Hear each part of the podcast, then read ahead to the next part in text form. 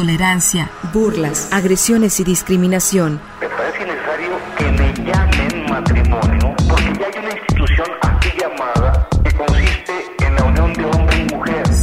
Sórico, Sórico, un espacio diverso para la reflexión y la promulgación de la igualdad de género, con Guadalupe Ramos Ponce.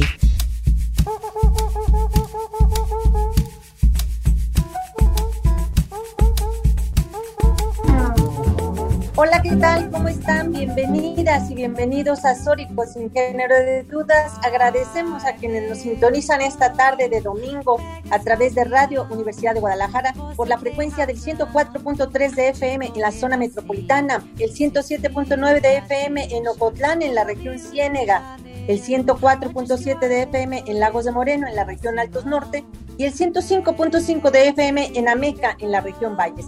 En este micrófono te saluda con mucho gusto Lupita Ramos y te invito a que te quedes con nosotras la siguiente hora para compartir y analizar desde una mirada feminista. Un agradecimiento muy especial a Jocelyn de la Cruz y a Gil Domínguez con la, que se encuentran en la producción de este programa. Igualmente saludo con mucho gusto a mis compañeras locutoras Natalia Rojas y Estefanía Martínez. Buenas tardes, ¿cómo están? Hola, muy buenas tardes, Lupita, Estefanía. Un gusto estar otra tarde de domingo con ustedes. Les recuerdo a todas las personas que nos escuchan que pueden seguirnos y comunicarse con nosotras a través de nuestras redes sociales, en Twitter, en arroba Sórico Sin Género, en Facebook, en Sórico Sin Género de Dudas, y también en nuestro canal de YouTube y Spotify, en donde podrán escuchar nuestros podcasts semanales, al igual que en podcastudg.com. Muy buenas tardes, Estefanía, ¿cómo estás? Hola, hola, hola a todas. Lupita, Natalia, saludos, gracias por un domingo más en este programa tan especial y saludos a la audiencia y a nuestra invitada especial. Sí, pues muchas gracias. justo ahorita vamos a hablar con ella, con una invitada especial que tenemos, la licenciada Priscila Guadalupe Macías Carrillo, quien se encuentra con nosotras para platicar y para reflexionar sobre las mujeres que participaron en la independencia de México. Sabemos que las mujeres en el país han sido partícipes en, distintos movimientos sociales que se han gestado a lo largo de la historia y que han colaborado tenazmente en la construcción de México, del Estado mexicano, siendo piezas fundamentales en el desarrollo de las transformaciones sociales y políticas hasta hoy en día. Sin embargo, la historia sobre el movimiento independentista ha sido contada la mayoría de las ocasiones por los hombres, dejando fuera de esta a las mujeres y por lo tanto muy pocas forman parte de la lista de heroínas de nuestra patria que son reconocidas socialmente. Pues es, de eso vamos a hablar. En este programa reflexionaremos sobre algunas mujeres del siglo XIX cuando se edificó el Estado mexicano. Y para eso pues tenemos una invitada especial, Estefanía. Así es, Lupita. El día de hoy nos acompaña una académica de mm, corte histórico que ha estado generando investigaciones sumamente importantes en cuanto a las mujeres en, este, en la historia, eh, que justamente pues ha aportado a, esta, a este entendimiento y comprensión de cuáles han sido eh, los papeles que han jugado las mujeres en la historia. Eh, ella es Priscila Guadalupe Macías Carrillo, es licenciada en Historia por la Universidad de Guadalajara, con la, se, se tituló con la tesina Sangre, Lágrimas y Olvido, Movilidad Social Femenina durante la Guerra de Independencia en México de 1808 a 1821. Ella es miembro académica del Departamento de Estudios Históricos de la Arquidiócesis de Guadalajara, eh, también profesora de Historia en Educación Básica, de nivel secundaria de la, eh, en, la CEP, la Secretaría de Educación Pública. A su vez, ha tenido diferentes ponencias, eh, por ejemplo, en el Congreso Internacional ALAS 2009, eh, con el tema lo, visible de lo invisible, reflexiones en, torno a la invisibilidad femenina como categoría de análisis social. Em, institución pues avalada por la Universidad de Buenos Aires, Facultad de Ciencias Sociales, Asociación Latinoamericana de Sociología. Eh, bienvenida, eh, maestra Priscila. Hola, muy buenas tardes, muchas gracias por la invitación. Oye, bueno, pues ahorita que escuchamos estas participaciones que has tenido y sobre todo pues eh, el recuperar de la memoria histórica estas historias de mujeres. Qué, qué maravilloso, qué hallazgos has encontrado. platícanos un poco de tu quehacer en la historia. Bueno, de hecho, tendría que remontarme un poco a mi época de estudiante universitaria Eh, encontrarme con este tema, la verdad, fue algo muy, eh, se dio por casualidad, porque eh, en una de las materias donde empezábamos a trabajar con archivos documentales, recuerdo haber ido al archivo de la Biblioteca Pública del Estado de Jalisco y empezar a explorar el ramo criminal. en el índice, este, yo recuerdo haber revisado el caso de una mujer que decía que estaba acusada por haber participado en la batalla del puente de Calderón.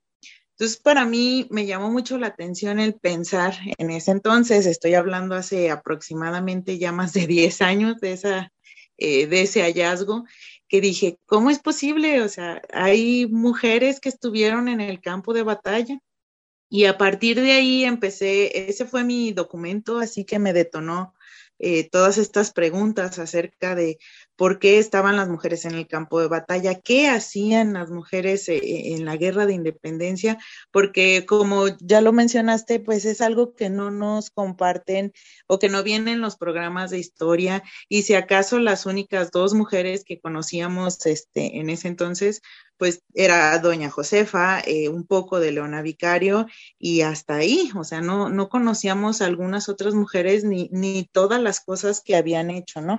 Afortunadamente para el estudio de toda la producción documental e histórica que salió para el bicentenario de la Guerra de Independencia, se rescataron muchísimos archivos que tienen que ver precisamente con estas otras mujeres de las cuales no sabíamos mucho. Se escribieron eh, varias compilaciones de, investigaciones y eh, por fin se pudo tener como con mayor claridad también por regiones eh, cuál fue el papel de las mujeres eh, eh, durante esta guerra. A veces es un poquito más fácil ubicarlas, por ejemplo, en la guerra de, en la Revolución Mexicana, ya a principios del siglo XX, porque hay evidencia fotográfica. Sin embargo, estamos hablando de 100 años antes, donde la evidencia es muy escasa y solo tenemos acceso a ella muchas veces nada más por archivos criminales. Entonces, tratar de, de rescatar esos archivos criminales donde las mujeres a veces, no en todos los casos, dan su propia experiencia, pero a sabiendas de que si decían que eran insurgentes, pues les esperaba un castigo, ¿no?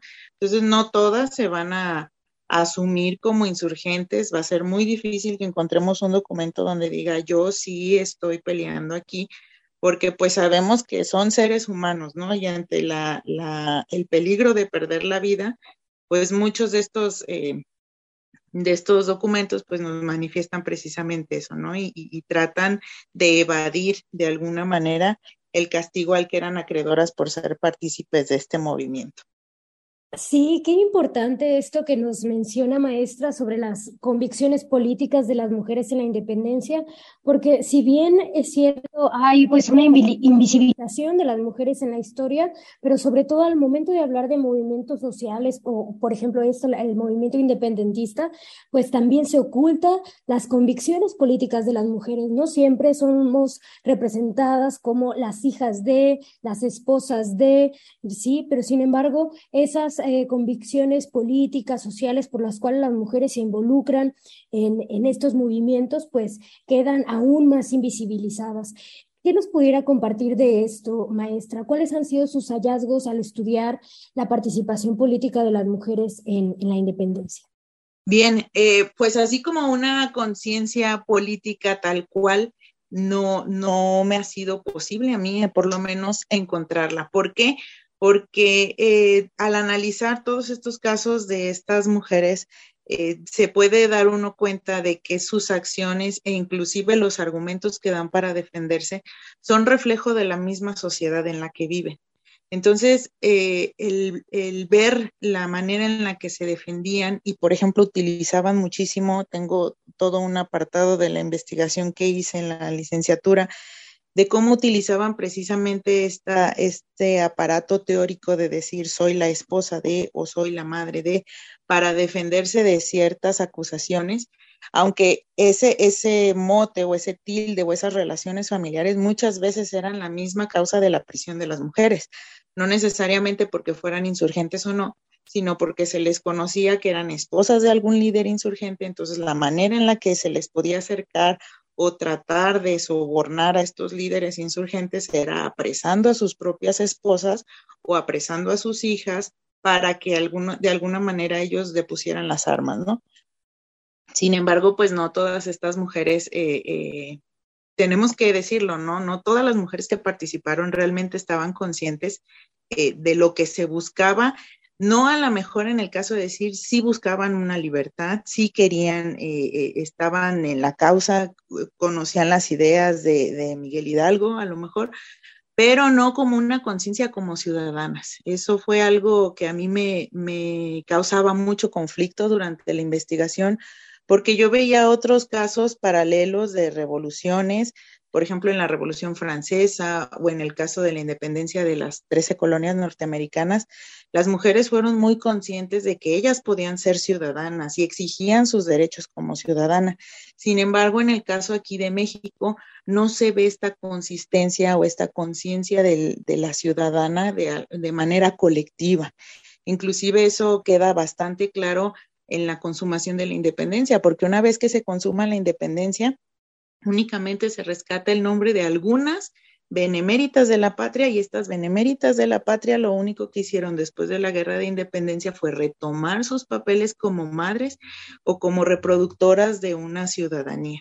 Entonces, el papel al cual se le volvieron eh, o, al cual la mujer tuvo que volver en su rol de reproductora era, tú eres ciudadana como mujer siempre y cuando tengas hijos que sean de provecho al Estado.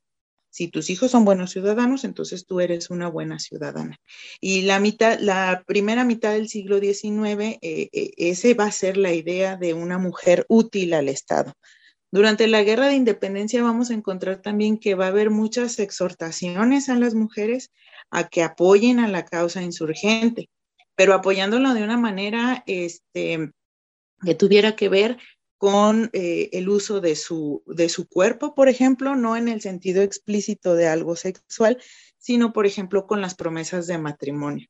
Eh, mm, Carlos María de Bustamante este, hace mucha referencia a, por ejemplo, que las mujeres que estén en edades casaderas prefieran las manos de, o sea, casarse con hombres nacidos en México, eh, que sean adictos, o sea, que sean adictos a la insurgencia o que sean, o sean compartan los ideales insurgentes y que desprecien a cualquier español eh, en matrimonio, ¿no?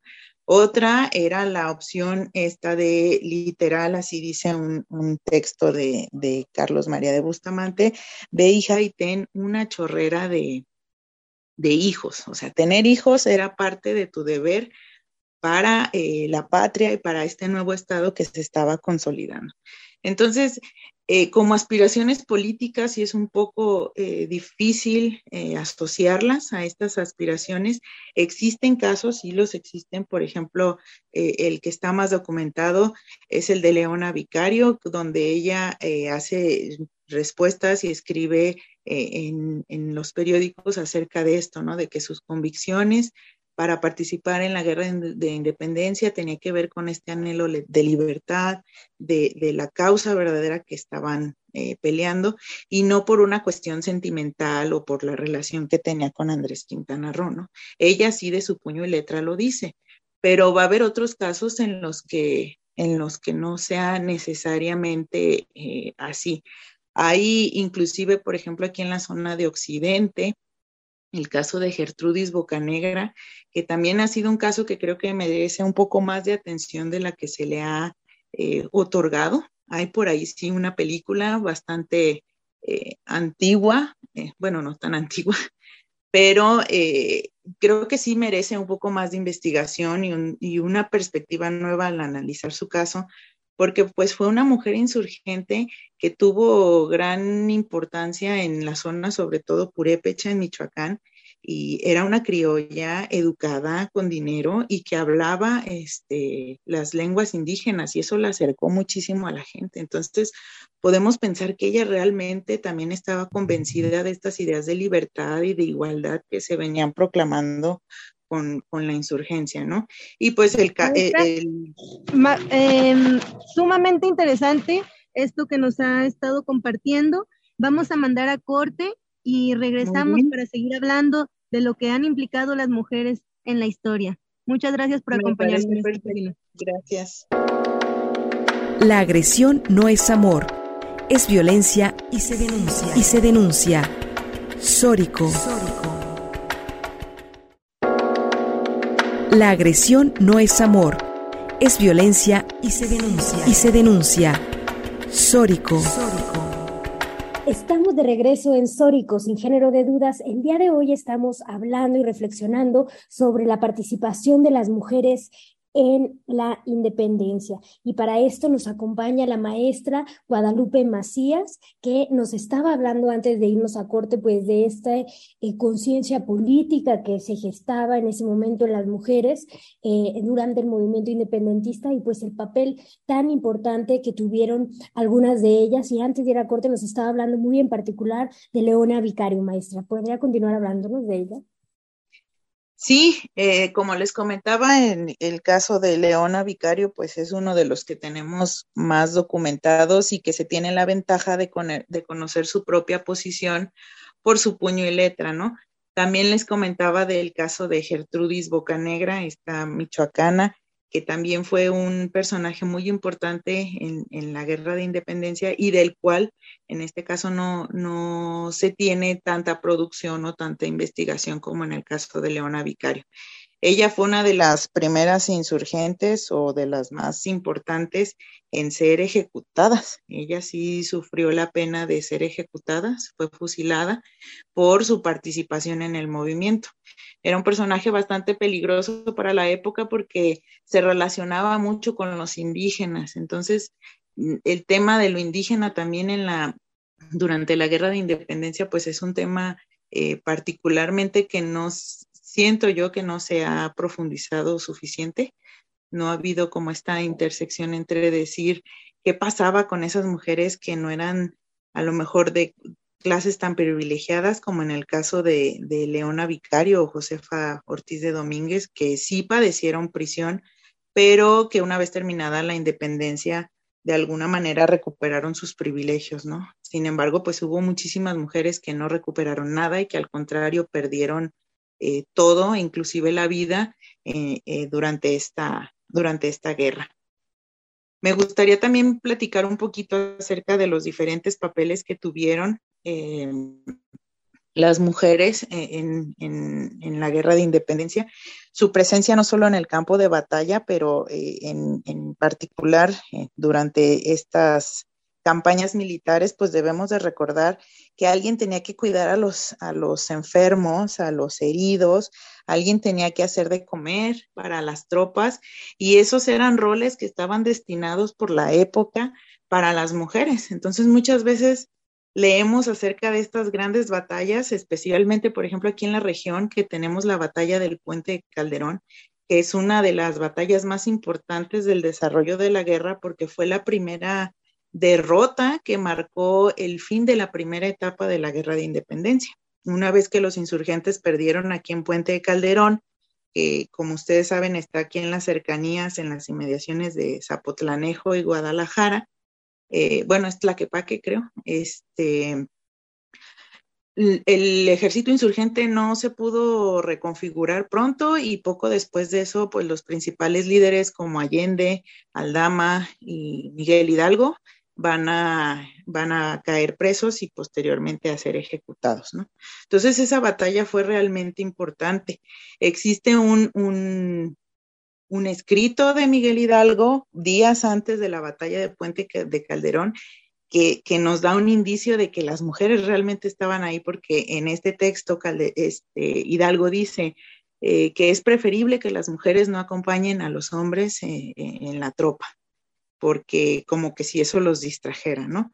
Entonces, hablamos de mujeres que estaban ahí por convicción y hablamos también de mujeres que quizá eh, pues iban por necesidad o que estaban también a la fuerza. Otra de las muchas formas en las que las mujeres participaron en, en esta guerra, pues también era como mensajeras, como espías o como informantes. En los casos que yo analicé, hay varios, sobre todo en poblados cercanos a la Riviera de Chapala, donde este, vemos que las mujeres fueron acusadas eh, por reunirse en ciertas casas y que cuando los insurgentes llegaban a esos pueblos, ellas informaban quiénes eran los españoles y quiénes tenían el eh, dinero o quienes tenían ciertas posiciones para que los insurgentes les hiciesen daño, ¿no? Entonces, los juicios criminales sobre eh, estas infidencias y estas acusaciones de, espías muchas veces se mezclan también con la cuestión de la honorabilidad de las mujeres no nada más era una cuestión de eh, están espiando y están pasando información a los insurgentes, sino que también creemos que su casa es mala y que ellas se prostituyen eh, y que las que viven con ellas eh, tienen la misma fama. Entonces vemos cómo se mezcla esta cuestión nuevamente de la, del uso del cuerpo femenino y de la sexualidad que, cambia mucho y que adquiere nuevos significados en, una situación de guerra. Existe por ahí un, una, un texto de Rita Segato que precisamente habla sobre la guerra contra las mujeres y ella habla precisamente de este uso del, cuerpo y la violencia que se le da al cuerpo de las mujeres durante la guerra, donde ella dice que la expresión de violencia sexual confunde pues, aunque la agresión no se ejecute para medios sexuales, la finalidad en, sí no es del orden sexual, sino del orden del poder.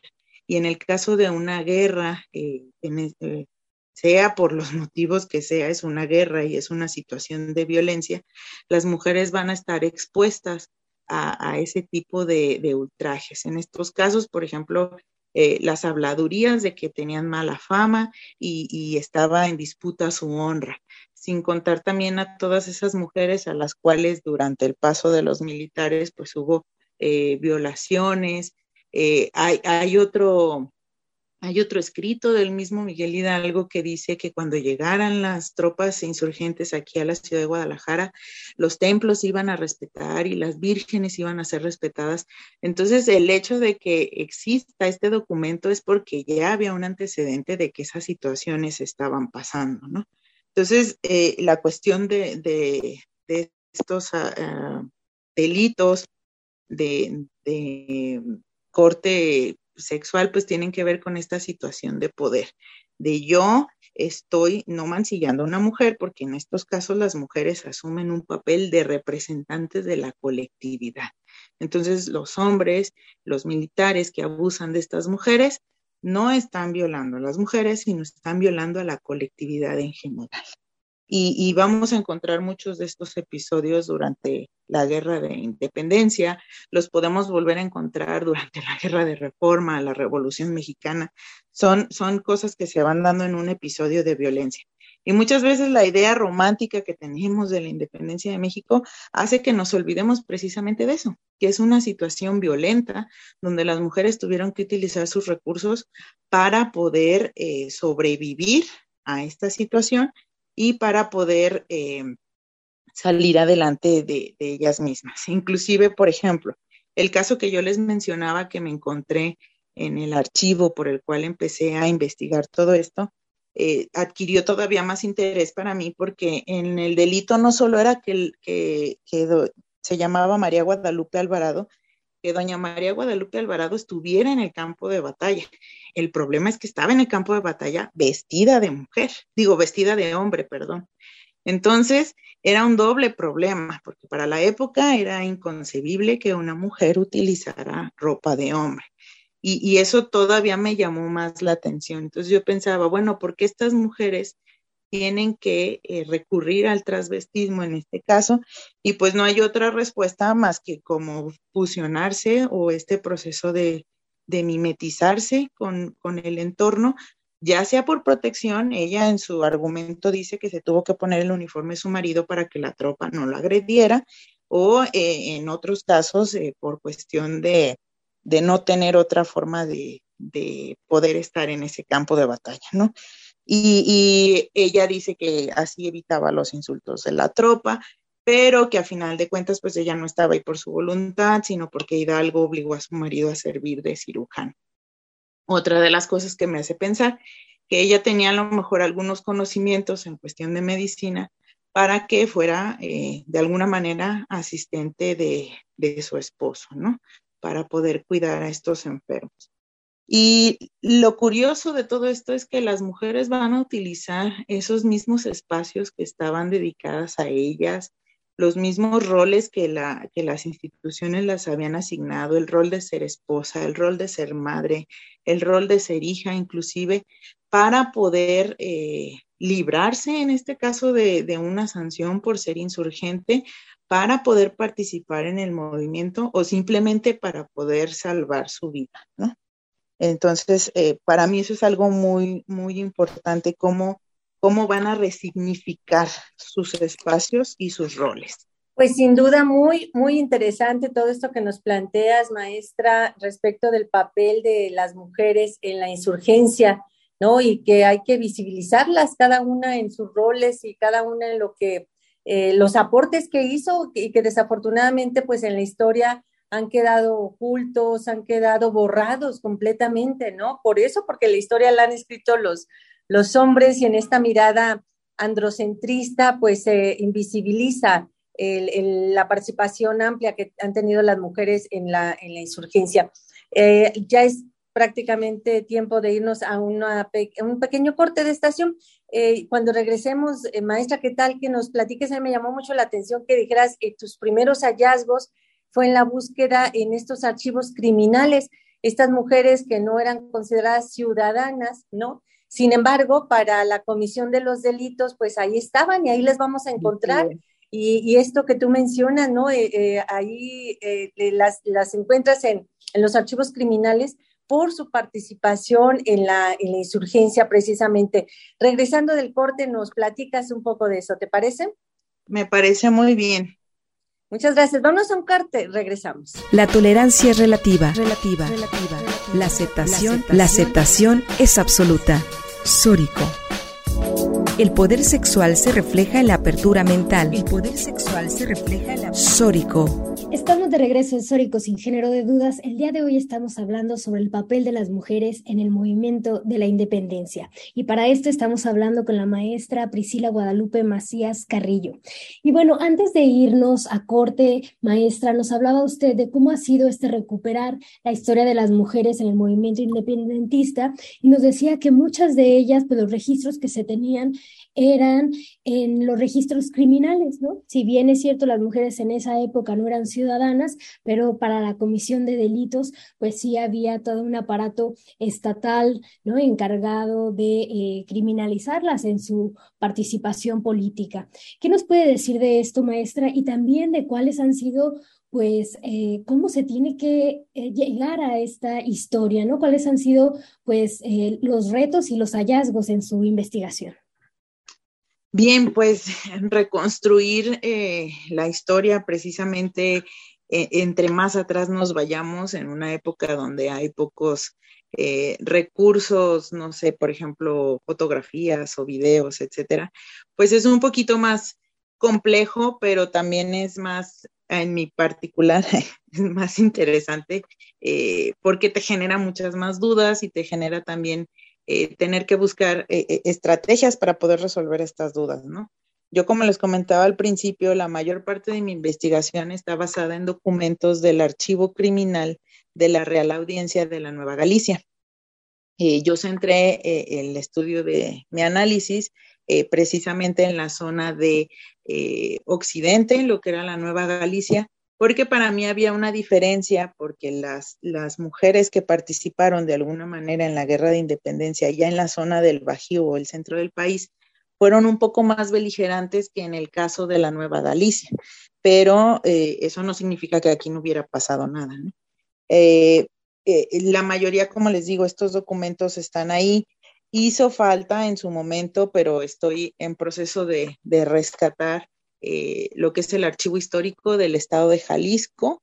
También por ahí hay, otros eh, documentos, especialmente ya de, de, 1820 en adelante, de todas estas eh, peticiones que se hacen al Estado para de las mujeres que quedaron viudas o huérfanas y que tratan de ameritar el, el, que sus padres o sus familiares participaron de alguna manera en la guerra de independencia para que ellas pudieran ser acreedoras a la pensión de viudez que se había decretado desde el gobierno federal para todas las mujeres y huérfanos que habían este, quedado de la guerra de independencia. Entonces, acercarse también a ese tipo de expedientes, de documentos, pues nos habla de la realidad que vivieron estas mujeres. En el caso aquí de Jalisco, hay también otro caso particular que también tiene que ver con el hecho de que sí hay cartas, que es el caso de doña Rita Pérez de Moreno. Ella eh, fue una, o más bien ha sido reconocida como la principal líder, líder insurgente o participante en, en, la guerra de independencia de nuestra región.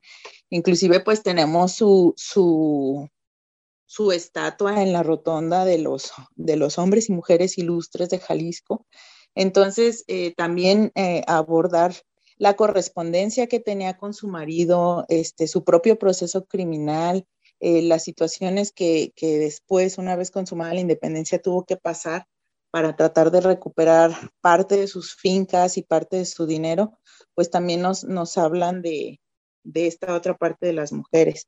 Existe también otro caso de ella era una mujer, Petra Manjarres. Ella era dueña de las imprentas que había, de varias imprentas que había aquí en Guadalajara, en especial de la imprenta donde se publicó el, el diario, el, ay, se me va el nombre. Ah, se me fue el nombre, perdón. Eh, bueno, les comentaba del caso de Petra de Manjarres, que, tenía estas eh, imprentas, el, primer diario insurgente, El Despertador Americano, que precisamente fue uno de los principales canales de difusión de estas ideas insurgentes y que se publicó aquí en la ciudad de Guadalajara, donde pues ella eh, tenía, por ser viuda, tenía eh, a su cargo estas imprentas. Sin embargo, eh, poco antes de que se consumara la independencia, hay un juicio en el, en el ramo civil donde ella renuncia a, sus, por así decirlo, a su autoridad en, este, en estos negocios, decide vender las imprentas y argumenta en el, en el archivo de que pues quiere regresar a su vida y dedicarse a sus hijos, ¿no?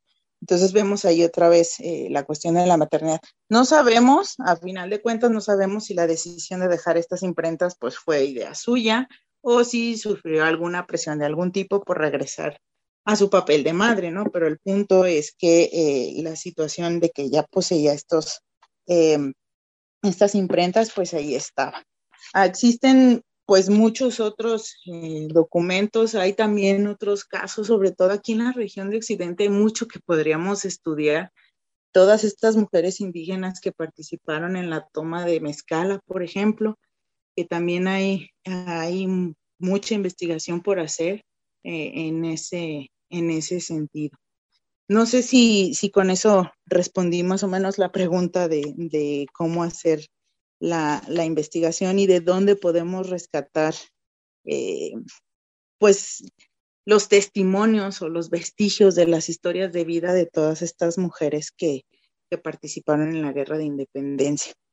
Hay también, por ejemplo, bandos eh, o, que son comunicados oficiales que también nos, nos hablan un poquito de, esta influencia que tenían las mujeres, por ejemplo. El, el comandante realista que estaba destinado a, cubrir toda esta zona de Nueva Galicia, el intendente José de la Cruz, eh, lanza en, 1900, en 1814 perdón, un edicto donde dice que a todas aquellas buenas mujeres que se demuestre que han apoyado la causa del rey, se les va a otorgar una medalla con la cara de Fernando VII eh, como, una, como un premio a su lealtad o a su fidelidad al rey. Entonces, esto nos habla de que le surgía de alguna manera también atraer a las mujeres para defender el, el lado realista.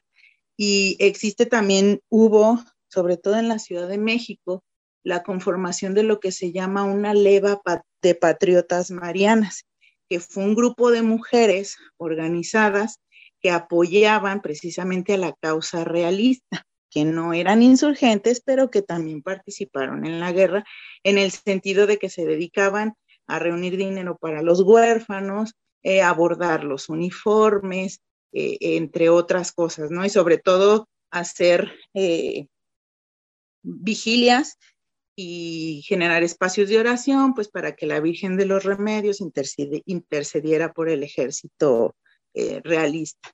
Entonces vemos que, también este tipo de documentos nos habla precisamente de que, de que las mujeres ahí estaban, ahí estuvieron siempre, pero pues no se les había dado el foco o la atención que afortunadamente se les está dando hoy en día.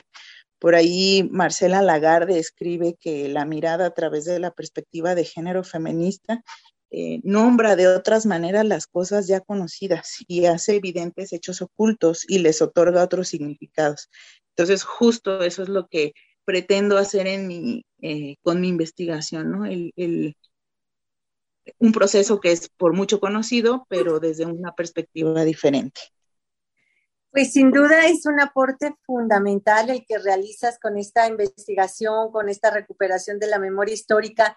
Y también me parece sobre todo esto local que realizas, ¿no? Porque conocemos algunas de las mujeres que a nivel nacional eh, fueron las más conocidas en la, en la independencia, pero tú en tu investigación, yo veía ahora en tu, en tu currículum, en esto que presentamos, bueno, en realidad no es tu currículum, tu currículum es mucho más amplio, pero en esta breve reseña que presentamos al inicio, que además eh, haces investigación sobre mujeres en Guadalajara, ¿no? En Jalisco, en el estado.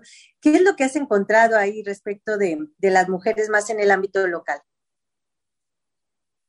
Bueno, eh, el caso particular que me tiene como más atrapada y del cual tengo pendiente ahí una, investigación es precisamente el caso de doña Rita Pérez de Moreno, porque eh, la historia en sí de doña Rita me parece muy, muy interesante en el sentido de que pues ella va a ser eh, esposa de Pedro Moreno, quien fuera considerado uno de los líderes insurgentes más importantes del occidente, que peleó en el fuerte del sombrerete eh, junto eh, con Javier Mina y que de alguna manera pues fueron importantes para poder lograr la o difundir las ideas de la, de la insurgencia aquí en, lo que es Jalisco, ¿no? Lo que es eh, el occidente de México. Ella, por ejemplo, va a padecer, eh, van a secuestrar a, una, a su hija más pequeña, eh, el, intendente José de la Cruz se queda con su hija y le dice que, es su hija y que si quiere de su hija de vuelta, pues tiene que hacer que su marido eh, le ponga las armas y que se rinda y ella pues se niega, se rehúsa por ahí hay una versión romántica que pues dice que también tiene más hijos que dar a la patria. No sabemos si realmente lo dijo ella o solo fue eh, algo que dijo, eh, que escribió Pedro Moreno, porque pues a él se le hace saber y también se dice que él fue el que eh, dijo esta frase. como madre que soy, me cuesta un poco de trabajo pensar así de fácil como como de, ahí están mis hijos por el bien de la patria, ¿no? Pero eh, podía haber eh, pasado. Lo importante aquí es el apoyo que ella le da no solo a su marido, sino, como les comento, con pleno uso de razón, con pleno uso de, de, sus facultades de decir estoy convencida por esto que estoy peleando y por esto que estoy padeciendo. A final de cuentas, este, su hija queda, queda en libertad le, sí se mueren eh, sus hijos más grandes, los hombres que estaban peleando con su papá, y ella va a terminar eh, pues viuda y va a terminar casi en la pobreza. O sea, hay, hay casos donde el abogado está peleando eh, a, a, mediados del siglo XIX porque se le reconozca la pensión, no por los méritos de ella, sino por los méritos de su esposo. Entonces, ahí también está esta cuestión de que ella no reconoce a lo mejor legalmente sus propios méritos porque pues en la época no era algo muy común que se hiciera y a final de cuentas no le iba a servir de nada ante la ley, porque debemos de recordar que sí mucha libertad, sí mucha participación de las mujeres, pero en cuanto se terminó la guerra, se consuma la independencia, estas mujeres tienen que volver a su casa, tienen que volver a cumplir con sus roles que estaban establecidos para ellas y como ciudadanas realmente no, no hubo un avance significativo en reconocerlas como ciudadanas. Hay toda una discusión este, que hace eh, Fernández de Lizardi, el pensador mexicano, acerca precisamente de, de por qué a las mujeres no las podían incluir en las como representantes nacionales. Existe un texto que él escribió que se titula 50 preguntas del pensador a quien quiera responderlas que fue publicado en la Ciudad de México en noviembre de 1821. Y en este texto, pues el pensador mexicano cuestionaba lo siguiente, y, quiero citar porque esas son palabras de José Joaquín Fernández de Lizardi. Si son ciudadanas como lo son, pues si no, están en peor condición que los originarios de África, declarados, ciudadanos en el imperio como cualquier hijo de vecino. Si son ciudadanas, digo, ¿hay alguna razón para excluirlas de la, de la representación nacional? Él mismo se cuestionaba esa situación y sin embargo no pasó. O sea, a pesar de los cuestionamientos, vamos a encontrar que la representación nacional y, el reconocimiento de su ciudadanía pues no se va a dar hasta finales del siglo XIX, es más, entrado el siglo XX. Las mujeres no tuvimos derecho al voto aquí en México hasta entrado el siglo XX. Entonces, es, algo muy interesante y no sé si después del corte eh, podría continuar sobre este aspecto de regresar a los roles de las mujeres y el análisis que les comentaba eh, de la estatua de, de Rita Pérez de Moreno. Perfecto, justo de eso seguimos platicando al regresar del corte. Muchísimas gracias, maestra. Vamos a un pequeño corte de, estación y regresamos. La agresión no es amor, es violencia y se denuncia. Y se denuncia. Sórico. La agresión no es amor, es violencia y se denuncia. Y se denuncia. Sórico. Estamos de regreso en Sórico, sin género de dudas. Estamos hablando de las mujeres en la independencia con la maestra Priscila Guadalupe Macías Carrillo. Maestra, antes de irnos a corte, nos hablaba de cómo en ese momento, en particular en la historia, ya se cuestionaba pues la participación política de las mujeres, la ciudadanía y si bien la guerra de independencia, pues esa fue una deuda histórica que deja a, las mujeres de, futuras generaciones, sin embargo, eh, se crea... ¿Qué sucede con las mujeres después de la independencia, después de este momento? Ya nos ha estado platicando em, de, eh, de, distintas mujeres, pero ¿hay alguna, mm, pues, inicios de un movimiento de mujeres? en ese momento de la historia? Eh, en, justo para 1821, 1830 más o menos, entre esa época, no podemos encontrar un, movimiento de mujeres tal cual. Sin embargo, vamos a encontrar que ya se les empieza a reconocer eh, su papel eh, más allá de, de, la maternidad o más allá del matrimonio, ¿no? van a hacer mucho hincapié, mucho hincapié, sobre todo con el romanticismo del siglo XIX, en que la, mujer se va a convertir eh, en una conductora, en una integradora y, y, sobre todo reproductora del orden social. Entonces las instituciones van a tener de alguna manera que ganarse o tratar de alguna manera de incluir a las mujeres si es que quieren que ese, ese vínculo o esa esa integración social en una nueva nación que se estaba creando, pues permaneciera. Va a ser muy complejo eh, tratar de, encontrar em, estas agrupaciones de mujeres con, fines políticos, porque el mismo México no daba para eso. O sea, México en la primera mitad del siglo XIX va a ser un ir y venir de conflictos, entre liberales y conservadores, entre centralistas y federalistas, van a estar eh, deponiendo gobiernos, vamos a tener toda esta cuestión de la presidencia de Santana, de que iba y venía. Entonces, hasta que no se conformó una nación como tal, creo que se, se pudieron sentar las bases para que las mujeres, y no solo las mujeres, sino también otros, otros grupos minoritarios, pudieran decir, ok, este, ya tenemos un, gobierno, eh, ahora necesitamos que ese gobierno nos represente, ¿no? Y a partir de ahí, a mediados del siglo XIX, entonces sí ya vamos a encontrar mayores agrupaciones, van a estar esta, eh, eh, estas revistas hechas por mujeres, que eran para leerse por mujeres, pero que empezaban ya a tener estos tintes políticos, ¿no?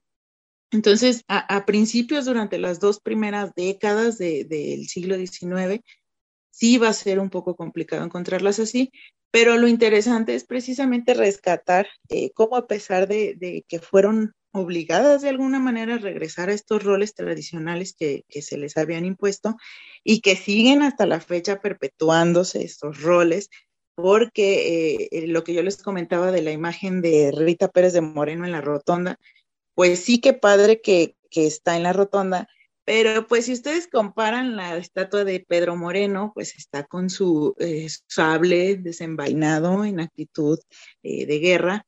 Y pues la imagen de Rita Pérez de Moreno, pues tiene que ver con la maternidad, ¿no? Entonces tiene a su hijo en brazos y sí una actitud, eh, su rostro de abnegación a lo mejor, pero siguen reproduciendo estos mismos roles de que si ella fue insurgente y fue importante para el movimiento, pues tenía que ver con estos papeles asociados a su maternidad o en este caso a su matrimonio. Y pues vemos que muchos de los textos pues realmente ella eh, sí estaba eh, al tanto de lo que estaba peleando y no solamente por estar ahí por, por su esposo, ¿no? Entonces vemos cómo a pesar de las investigaciones, a pesar de, de, todo esto que, que ha estado saliendo a la luz, pues de alguna manera se siguen reproduciendo estos, estos patrones y estos roles, ¿no? Sobre, sobre las mujeres. Sí, bueno, pues eh, prácticamente estamos ya en, la parte final de nuestro programa, muy interesante, ¿eh? con muchas ganas de, seguir conversando eh, sobre estos temas. Ya, ya ahorita para concluir y para que nuestra audiencia pueda tener claridad sobre esta participación y esta invisibilización que se ha hecho de las mujeres en la historia mujeres que no solamente eh, e, esta imagen tradicional de la mujer en la maternidad, en la familia, sino que además pues contribuyeron de manera muy importante a, construir el, Estado mexicano, el México moderno, y que desafortunadamente no fueron reconocidas ni como ciudadanas, como bien lo señalaban, ¿no? Ya está muy entrado el siglo XX.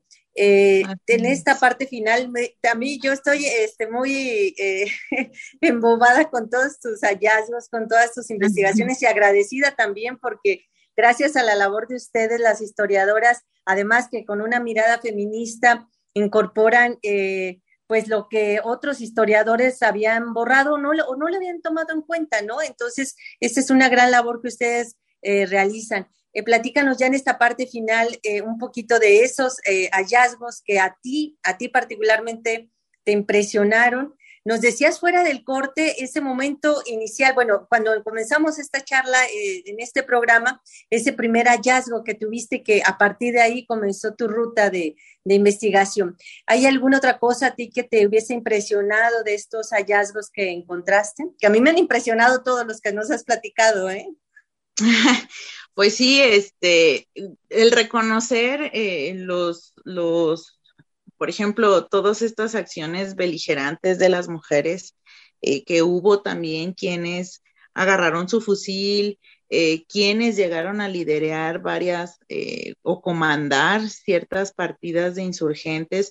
Y, esta labor del historiador es algo que no se acaba porque recientemente que participé en, un seminario del Colegio de Jalisco, eh, revisando de nuevo las fuentes, eh, me topé con nuevos documentos, sobre todo hay, un caso que no he revisado, que también está pendiente, que, habla de, eh, están acusando a un par de hombres por trasladar a una mujer que se hacía nombrar coronela.